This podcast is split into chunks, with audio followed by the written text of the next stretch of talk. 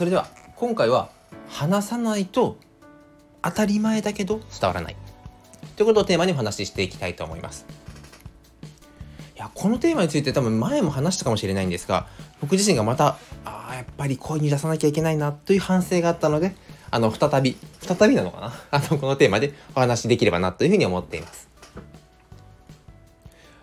僕はやっぱりこう周りのこう空気を読んでしまう癖。これが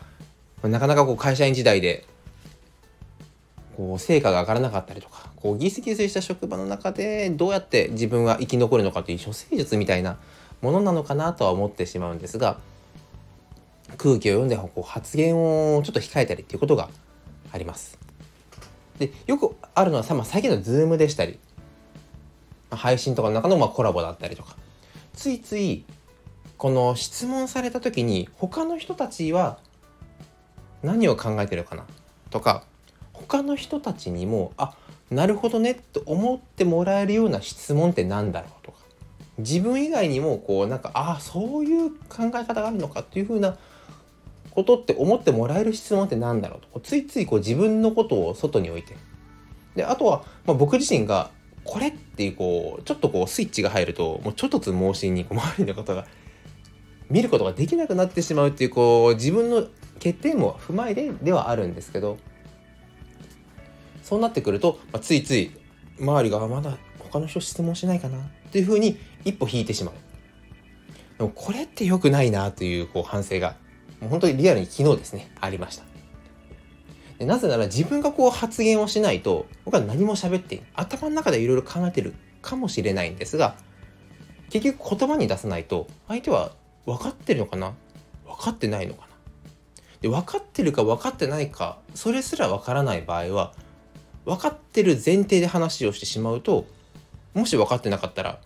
全くついてこれなくなってしまう。ってことは分かってない前提で話をする。とすると僕としては分かっているのに相手にその分かってる意思表示をしないがために相手はあえてレベルを落として話をしてくれる。でもその話は僕は分かっている。となるとお互いの時間がもったいない。これはあのビジネスの上司や部下の関係先輩や後輩の関係にとどまらずクライアントと自分そういった部分でも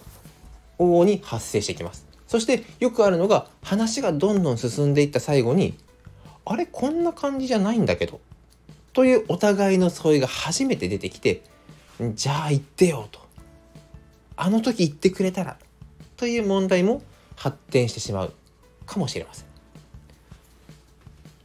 自分が何を思っているのかなぜ疑問を持っているのか。で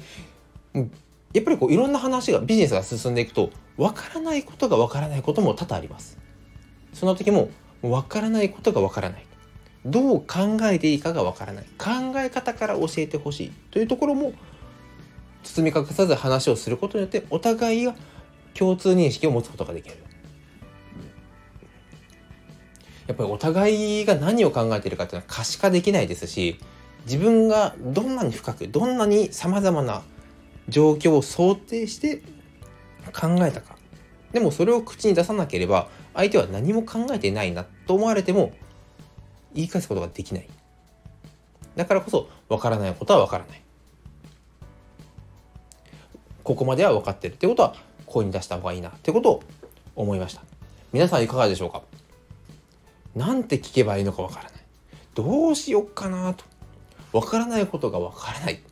その時はどうやって質問されますか？是非あなたの伝え方、聞き方ありましたら是非教えていただけると嬉しいです。それでは今回もご清聴いただきありがとうございました。